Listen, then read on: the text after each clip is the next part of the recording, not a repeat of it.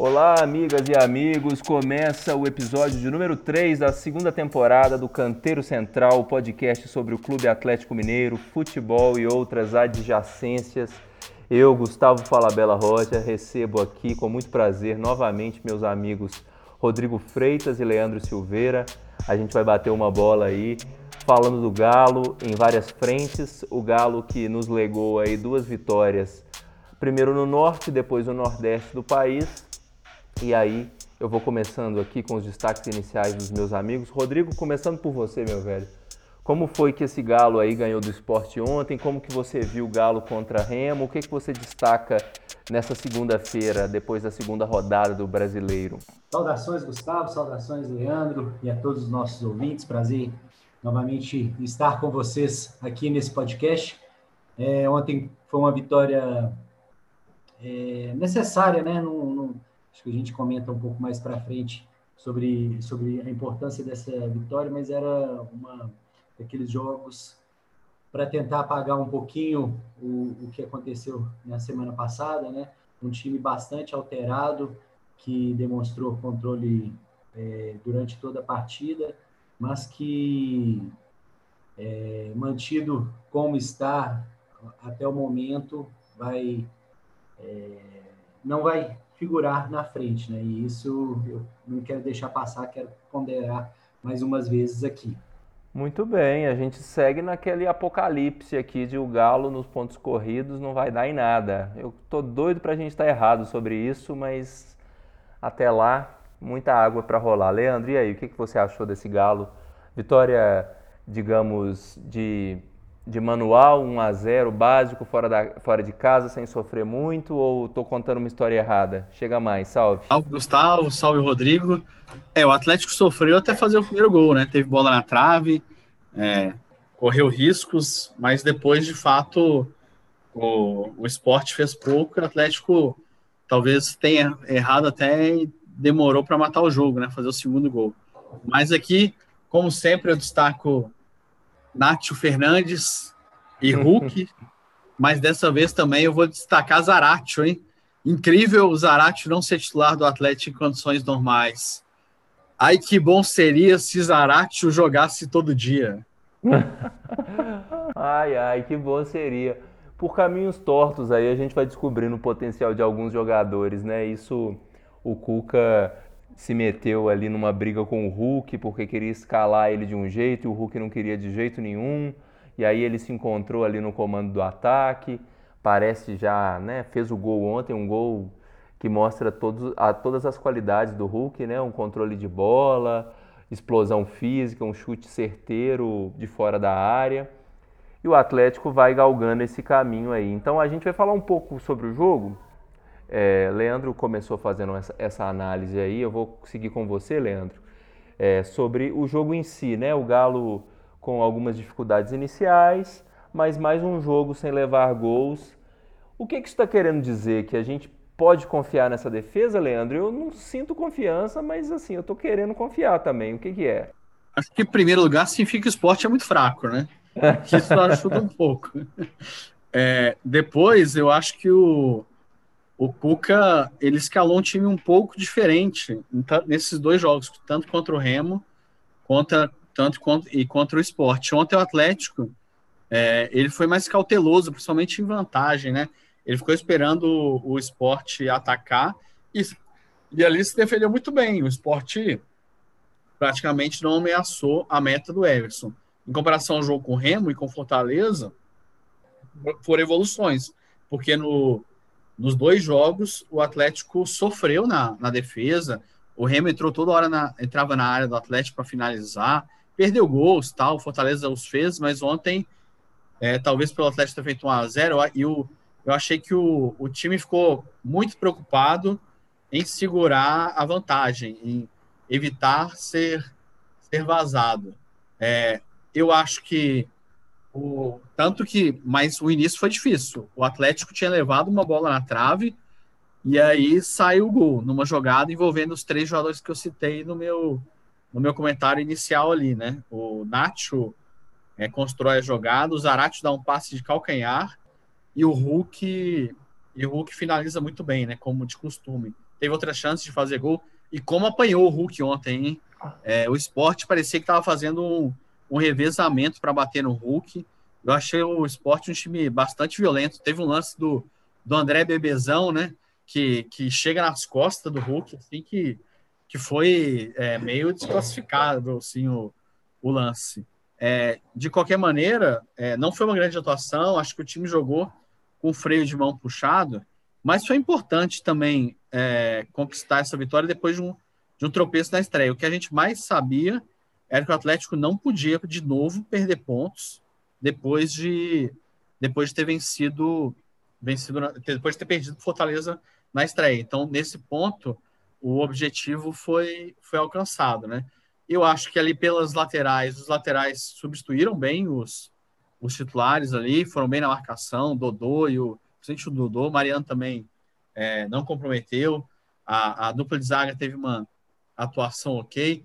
O Alan não levou cartão amarelo, né? Se eu não me engano aí. É, não sei se eu deixei passar algum lance ali. Teve um que ele agarrou o cara ali que eu falei, esse, esse é o cartão dele, né?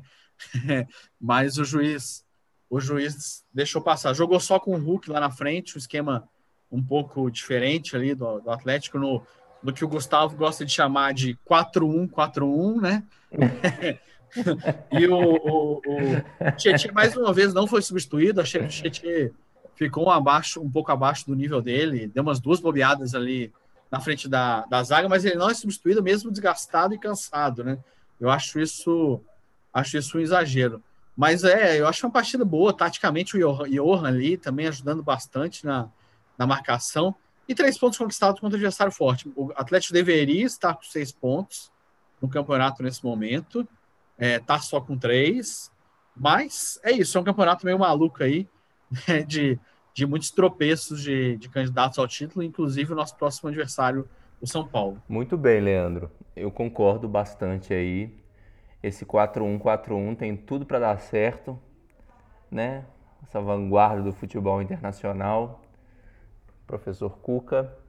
Ô Rodrigo, tirando as piadas aí com 4-1-4-1, como é que você viu o Galo? E aí, aproveitando, já dando uma, uma escorregada para quarta-feira passada e pensando na quinta-feira que vem, falando do Galo 2 a 0 contra o Remo lá no Pará e pensando no Galo e Remo que jogam em Belo Horizonte aí já no jogo da volta por essa rodada, por essa fase da Copa do Brasil. Então, faz aquela costura maravilhosa aí que só você consegue fazer, falando de ontem, falando de quarta, falando de quinta. Que loucura, vem.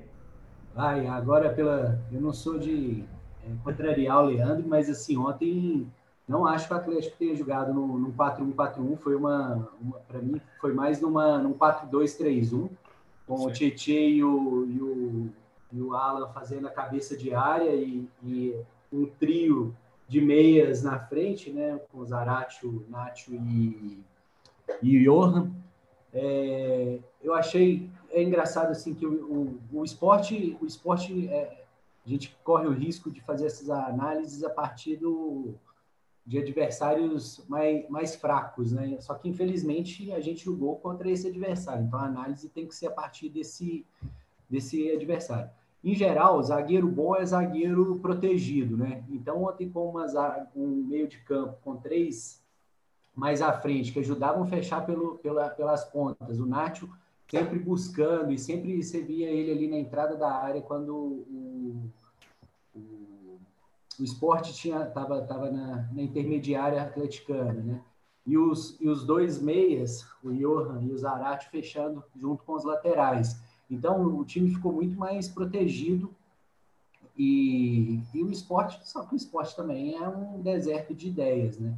uma coisa que muito me preocupa nesse, nesse modo de arrumar as defesas do Cuca é que a entrada da área se torna um latifúndio para quem quiser jogar, né? Porque os, os meias é, mais abertos colam com os dois laterais, os dois volantes fecham a linha com os dois zagueiros, né? Ficando muito junto e o, e o Nath correndo e o Hulk mais à frente. Então, assim, fica uma, um, um latifúndio ali na entrada da área Ontem deu para ver isso em alguns momentos, só que é isso. O esporte não, não apresentou é,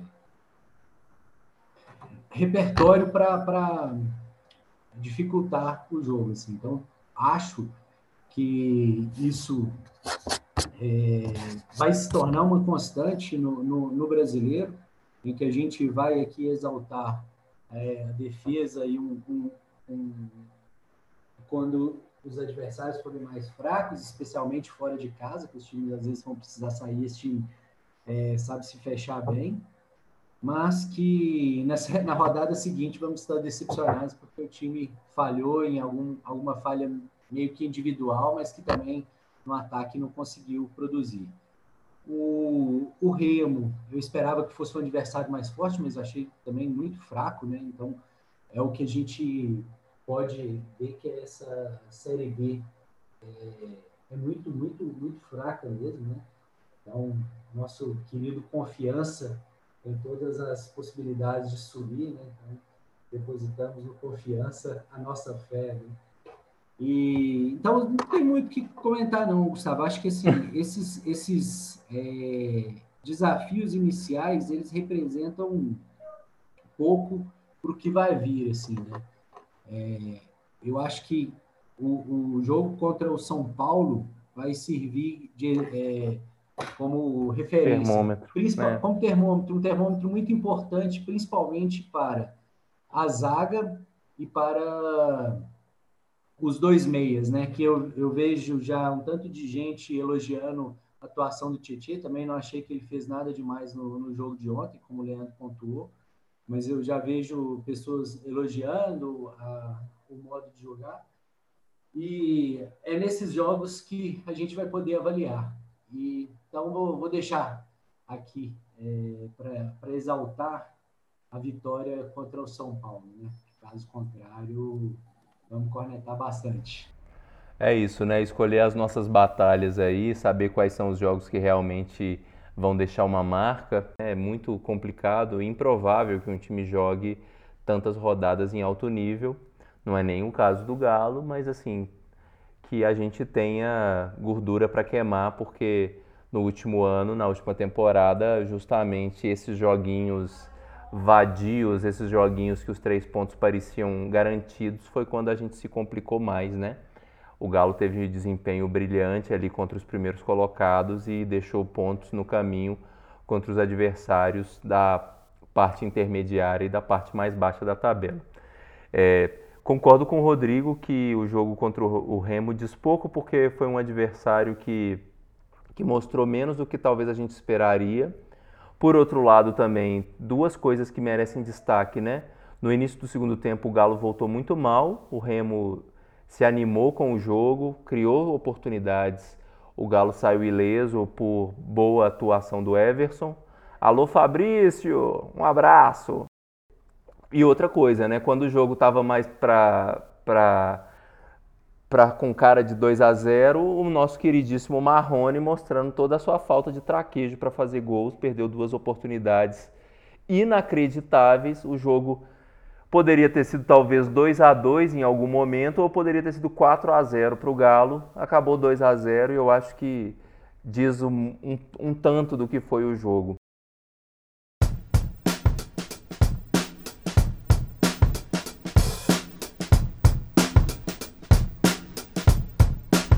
Passando a bola então agora aqui para o meu amigo Leandro, olhando para o futuro, sobre a gente teve aí essa semana cheia de coisas que além desse confronto contra o Remo, que foi meio morno, nós tivemos aí um sorteio de Libertadores que não foi nada morno.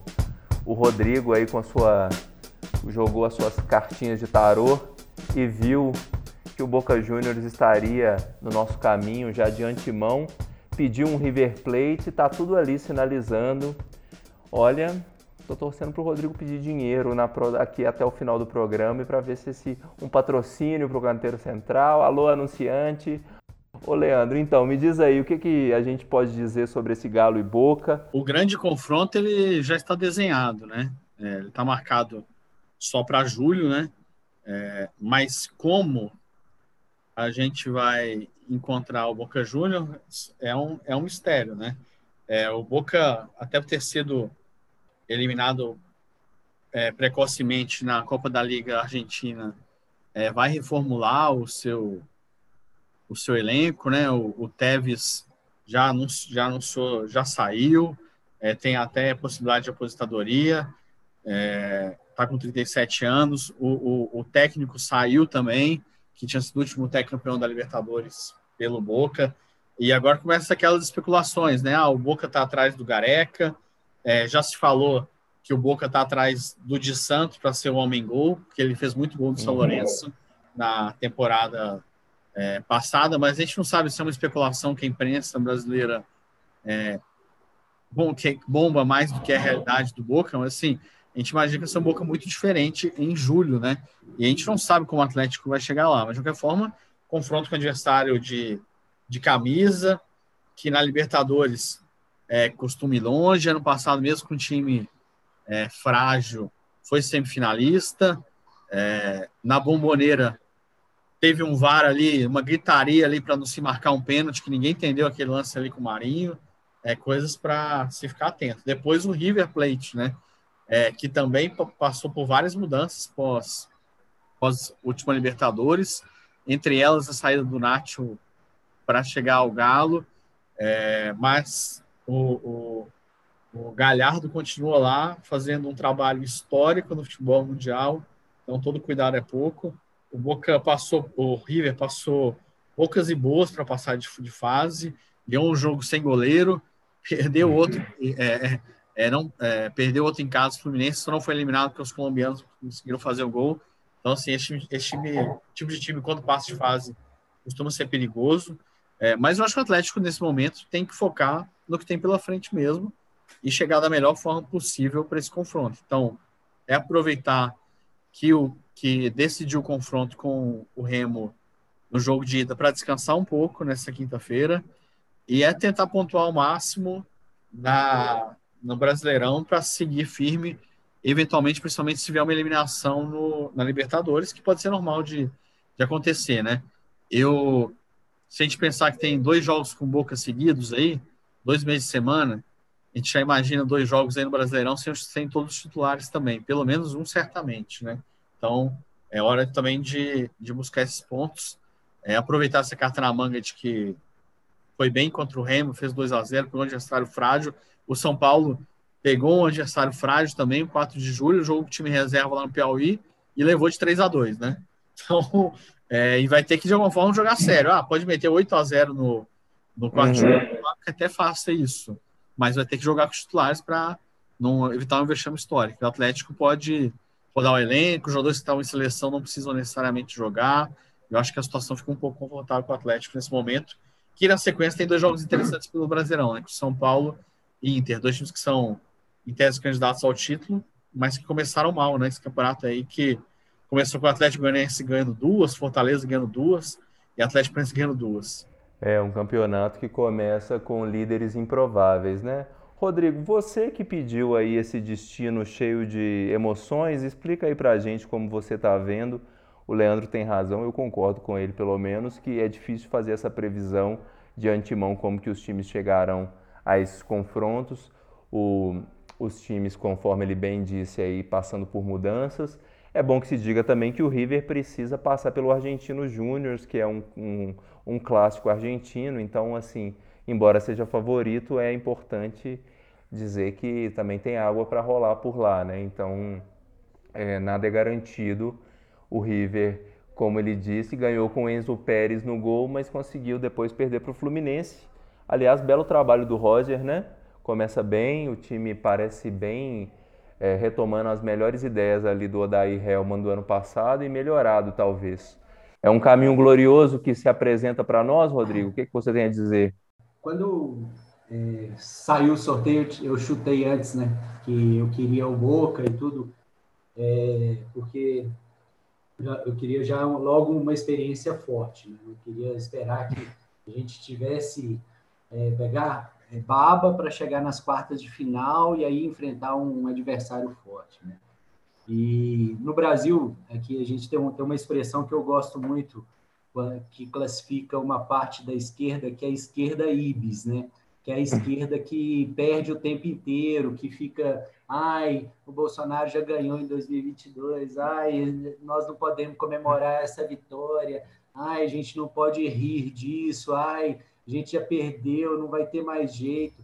E dentro das torcidas tem muito disso também, né? O, o ai, pegamos boca, nós, putz, o Galo vai se dar mal, o Galo, nossa, e agora? Cara, é, muitos times constroem sua, sua história em cima desse medo dos outros, sabe? Assim, você, como um madridista, você sabe muito bem disso, assim, que o Real Madrid na Champions League ali, em vários momentos, foi só pelo temor do adversário que, que, que diminuía diante do time.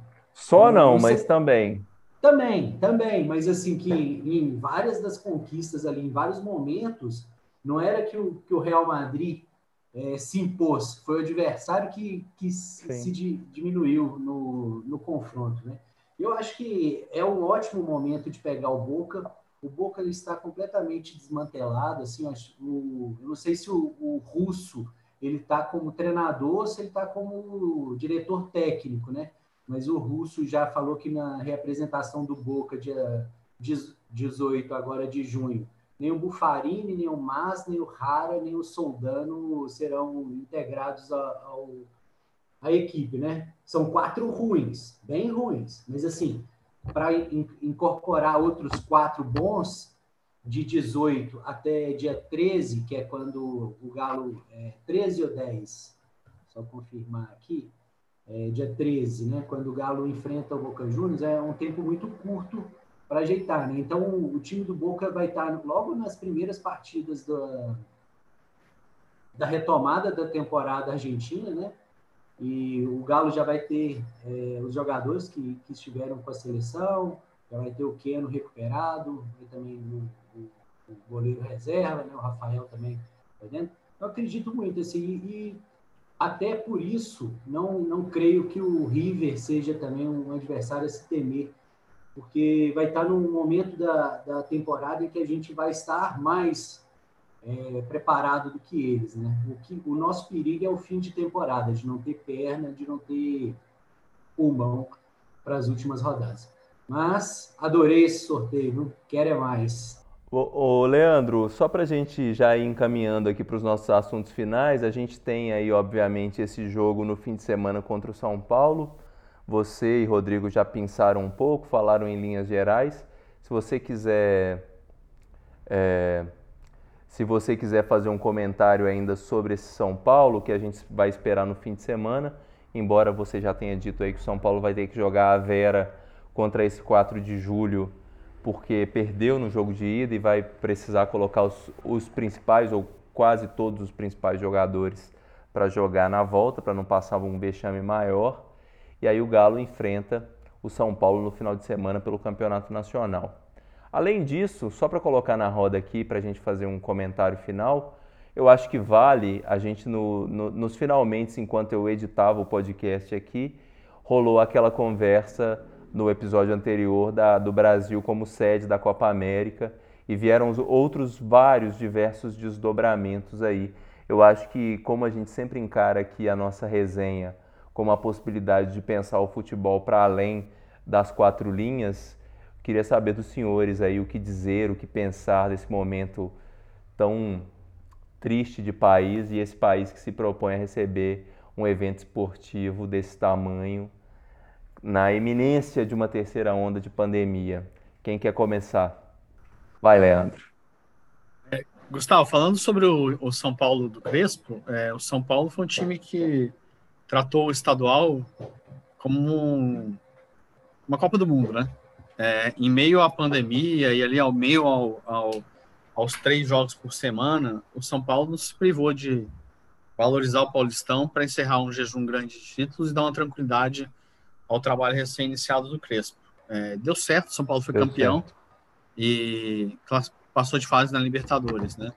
É, mas o início do Brasileirão de São Paulo tem sido difícil pelos desfalques, tem sofrido bastante na jogada aérea, mas o trabalho do Crespo parecia ser um trabalho promissor. Então, assim, é, perdeu para o Atlético Goianiense, até agora, sensação do campeonato aí, empatou com o Fluminense, mas é, é um adversário complicado e até pela necessidade de pontuar, deve impor dificuldades ao Atlético no fim de semana no Mineirão. Eu acho prevejo um jogo muito complicado mesmo.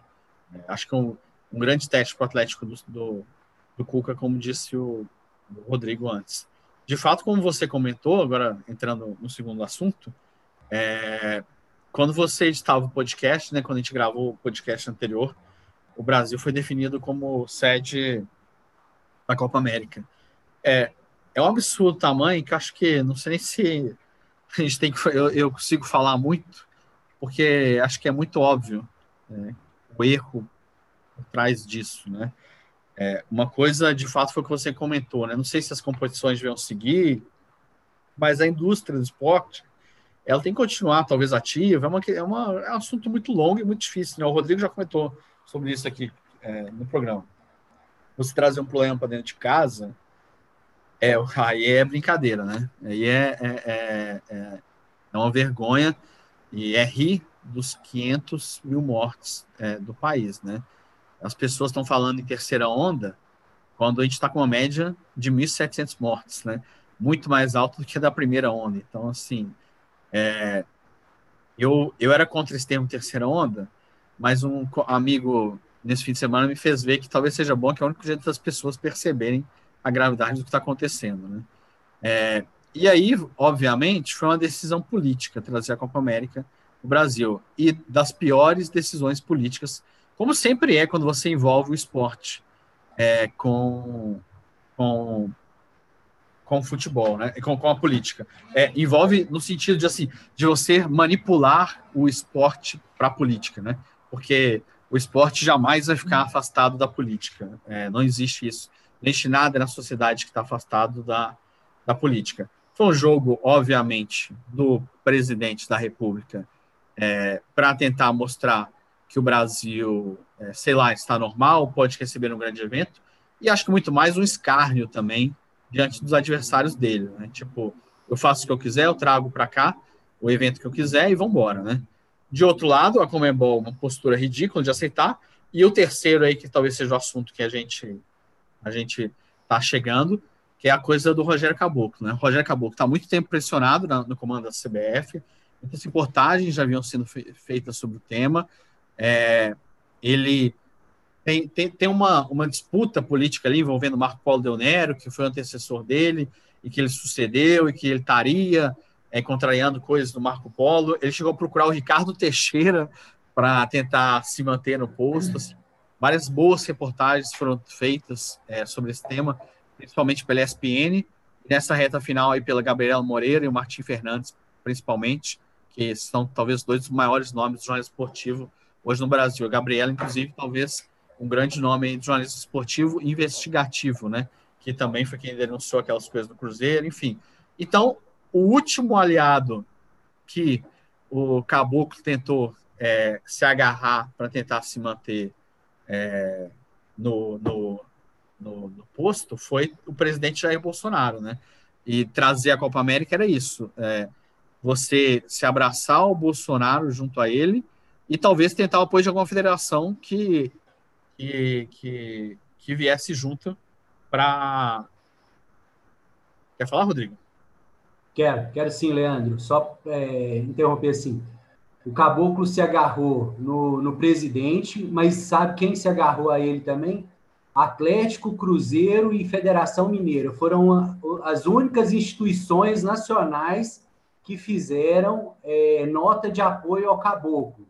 Atlético fez nota de apoio ao Caboclo. A gente, como atleticano, a gente não pode deixar passar essa aí, sabe? Assim, eu sei que é, você não citou por, por esquecimento, mas acho que é bom a gente pontuar isso aí. Lá, sempre claro. Não, é porque eu fiquei tão irritado com essa coisa, sabe? Assim, é, é, é um escárnio. Assim, Atlético, Cruzeiro, assim, mandaram bem em alguns momentos quando fizeram é, campanha contra a homofobia, colocaram bandeira é, bandeirinha é, arco-íris. do, do arco-íris, é, no Dia das Mulheres faz campanha, coloca é, coloca nome de mulheres, aí fala que está conscientizando, mas na hora de ação, o que que fez? Apoiou o presidente, lançou nota de apoio ao presidente. O cara que, que fez o, o que acabou de ser exposto, sabe? O que um, ontem saiu no Fantástico, assim, basta o, o ouvinte procurar que eu me, me, me recuso a, a falar aqui, assim, que é extremamente repugnante, né? Então, assim, Atlético, Cruzeiro e Federação Mineira prestaram solidariedade a um assediador sexual e a um assediador moral. Então, assim, e depois não fizeram nenhuma nota, porque, ok, ah, a gente não sabia. E agora? Até agora nenhuma nota? Vão deixar passar em branco? Como é que é isso aí? Aí na próxima, aí depois a gente vai cobrar engajamento. A gente está esperando o quê? Desculpa, Leandro, pode continuar aí. Foi um... eu, eu, eu chegarei a esse ponto, Rodrigo, mas vamos, é, sua intervenção é sempre bem-vinda. Eu, tava, eu ainda estava no processo de, de, da chegada da Copa América no Brasil, né? Mais tranquilo. É, então, continuando, não sei exatamente da onde eu tinha parado, mas é isso. Eu estava falando do, do, do presidente da CBF se agarrando ao Bolsonaro, né? É, e isso, é, é, isso causou também é, algumas. Eu vou usar o termo aqui respeitosamente, algumas fanfics aí, é, inclusive envolvendo jornalistas nas redes sociais, que a seleção brasileira faria o seu maior ato, o, seu grande ato é, de posicionamento, talvez, da história, que a seleção, que o Tite ia falar alguma coisa, que os jogadores, a entrevista do Casimiro. E, na verdade, nessa hora, infelizmente, tem muita gente que dá opinião que não está acompanhando, né? É, então, se criou-se essa versão quando a questão dos jogadores da seleção brasileira nunca foram com o presidente Jair Bolsonaro. Eu acho que são aí são algumas questões. A primeira, eles são muito fiéis ao seu chefe. Isso é bom também, inclusive. O técnico Tite, que estava é, um pouco pressionado aí por, pelo, pelo presidente Rogério Caboclo, que tentou contratar o Chave para ser auxiliar dele, tentou contratar Murici Ramalho, sendo que ele já tem dois auxiliares, né, o Kleber Xavier e o filho, né? É, e isso certamente irritou o Tite. E outra, a falta de, de postura do, do Caboclo, que um dia falou com eles que não tinha nada definido sobre a Copa América, e pra, pro, no dia seguinte saiu que o Brasil ia ser sede. Os caras ficaram muito putos com o que foi feito com eles, e aí eu digo o motivo, inclusive, além do Tite. Os caras não gostam de ficar expostos. Eles não gostam de ter que responder o que eles acham da política brasileira. Em geral, é, um ou outro até tem um posicionamento interessante. A gente vê o Richardson aí dando boas entrevistas, fazendo é, boas ações. É, mas os caras querem viver lá a vida deles na Europa, vir aqui para Argentina e Colômbia defender a seleção. Eles gostam de vestir a camisa da seleção, a grande maioria ganharem a Copa América e voltarem para o país deles e pronto. É, para onde eles jogam. Ou até voltar para seus clubes, tá? Agora eles, vão ter que, teriam que todo jogo responder. E a pandemia? E a pandemia? Alguns são bolsonaristas, outros é, não têm posicionamento, outros não estão afim de se posicionar, alguns até estão. Mas aí eu acho que não tem um movimento consensual. Mas enfim, aí criou-se essa fanfic aí de, de, de que o Tite é, seria um, quase um marxista, né? todas essas coisas que o mundo ficou muito louco. E a partir do momento que o caboclo caiu, e tinha que cair mesmo, essa história voltou para a estaca zero, porque era uma pressão sobre o caboclo. Se o caboclo de fato ficasse, eles iam fazer alguma coisa e o caboclo seria, é, seria um momento histórico, inclusive, seria espetacular. Mas o caboclo seria o, o, o, o detonador da história. A partir do momento que ele saiu, as coisas se acomodaram. É, ele tem que ser punido. É uma pena o cara só ter sido afastado durante 30 dias, e duvido que volte, né? Por ser preso, né? É esse tipo de coisa, né? Um, um, cidadão desse, né? Pelo que ele fez, a gente viu, viu ontem a matéria no, no Fantástico, né? É, inclusive, mais um adendo aí sobre, sobre a matéria, muito legal a, a, a, a edição da matéria, ou talvez, não sei se foi por parte da Gabriela, de não colocar o áudio da menina, porque embora ela seja vítima, nesse país, se bobear, o que ela falasse seria usado contra ela no tribunal das redes sociais e no, e no tribunal aí da, do, do dia a dia. Então, achei que foi legal não botasse a resposta dele, dela. Na matéria do Globo Esporte tem, mas achei interessante, né? É, o que ela falava pouco importa no final das contas, né? O que importa é o que o assediador falou com ela, né? Então isso achei muito bom.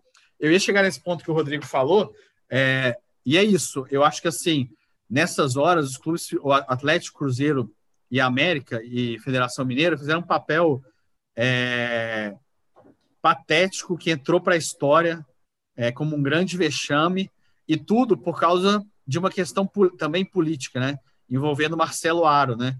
É um dos diretores é, e vice-presidentes da CBF, que é ligado à Federação Mineira, que é da família lá atrás do Elmer Guilherme, e que, vejam só, é deputado federal e tem interesse em um cargo futuro, talvez até de presidente da CBF. Porque, no fundo, o que esses caras estão preocupados é com movimentação política, de quem vai, vai assumir, quem vai ter influência.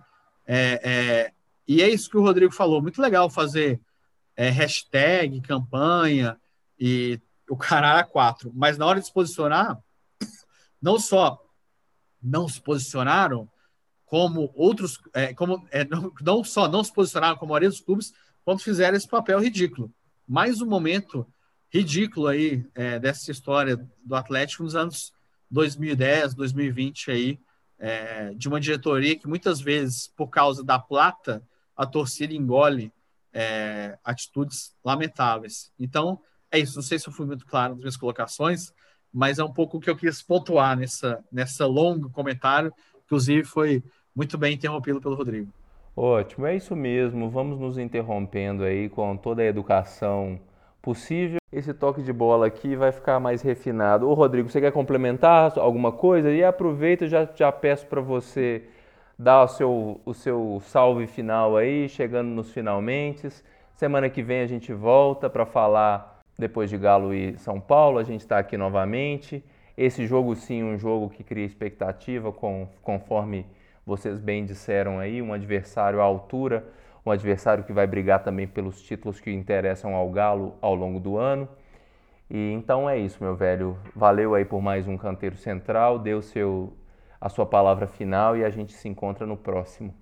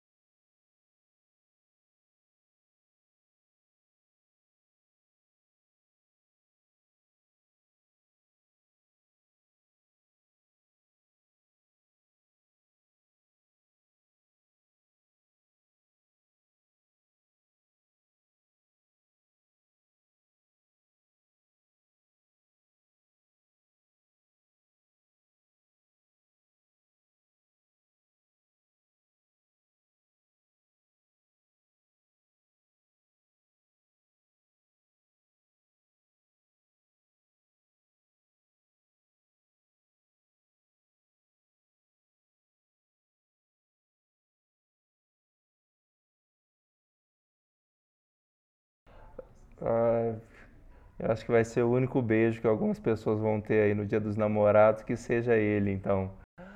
Ô Leandro, e aí? Vai lá, último, últimas considerações. Dia dos Namorados, o Galo, fale o que você. Fale sobre tudo, meu velho.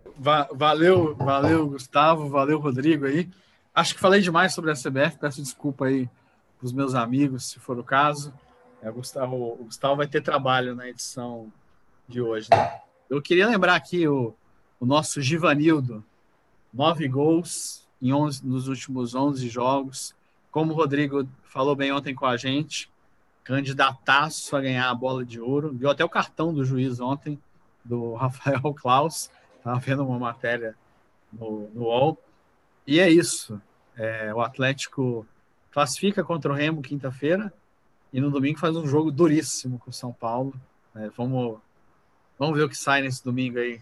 É, pós Dia dos Namorados, o Rodrigo vai comemorar, né? Espero que o Galo comemore também. Muito bem, alguém tem que comemorar aqui nesse programa, afinal. Olha só, queria só fazer um comentário final, aproveitando a deixa do Neymar aí, para lembrar que a gente tem exemplos recentes de engajamento dos jogadores americanos aí, principalmente os atletas da NBA, mas também os atletas do futebol americano, da NFL, com o Black Lives Matter nos Estados Unidos, que foi um movimento genuinamente político pela luta antirracista. Então, é, só que tem umas coisa, uma coisa importante, né, que eu acho que é fundamental no final das contas, é que esses jogadores vivem nos seus países de origem e não se furtaram a, a se colocar politicamente num momento de clara tensão social, né?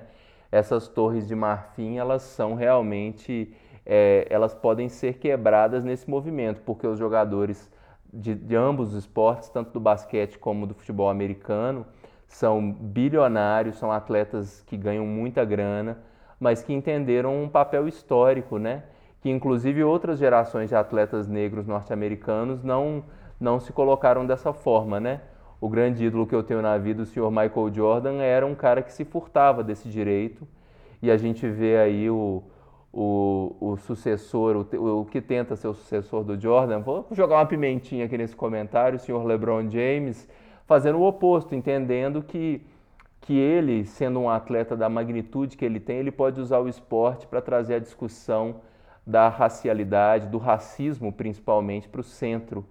E que sendo o esporte tão popular, essa discussão vai ser, vai ganhar um megafone de proporções mundiais, né? Então, é, não é nem que os jogadores não possam se meter em política, eles devem se meter em política porque eles têm ali uma plataforma de comunicação com o público que é fundamental de entender e principalmente de trazer à tona questões que que dizem respeito a, a, um povo, né? E aí essa questão da Copa América é triste por conta disso.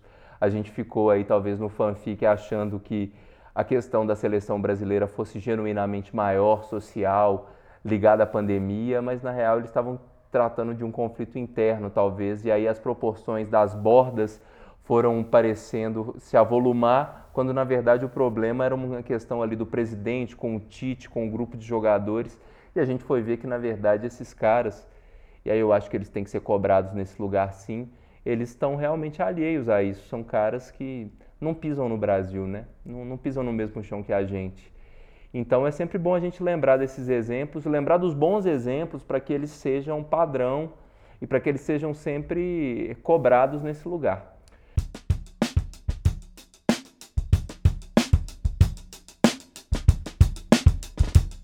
Ó, é isso. Esse longo programa meio maluco, várias questões. O Leandro ainda vai fazer um comentário. Ele não falou quase nada hoje, gente. Chega aí, Leandro. Quem, quem tiver YouTube em casa, acho que todo mundo tem, assistir.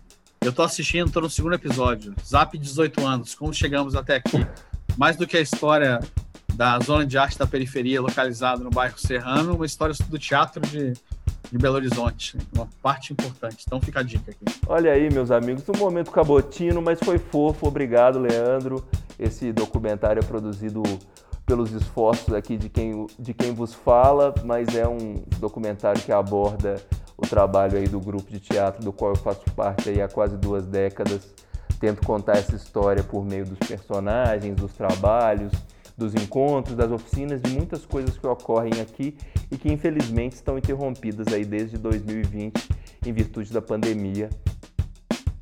Então é isso, meus amigos. Se vocês não seguem a gente aí no seu tocador de podcast, coloca aí o sininho, ativa o follow, o que quer que seja, para não perder nenhum episódio. Nós estamos no Twitter, cent... centralcanteiro, temos um e-mail, canteirocentral.gmail.com Deixe lá sua impressão, sua cornetada. Pode falar mal do apresentador, que ele é defensor do Everson, que nós somos uns esquerdalhas, enfim, fique à vontade. O comentário é livre. É isso, meus amigos. Até o próximo. Nesse ritmo tá ótimo o programa. A cada programa, duas vitórias. Eu vou ficar bem feliz com essa média, viu, galera? Abraço para todo mundo, cuidem-se e até o próximo canteiro. Valeu!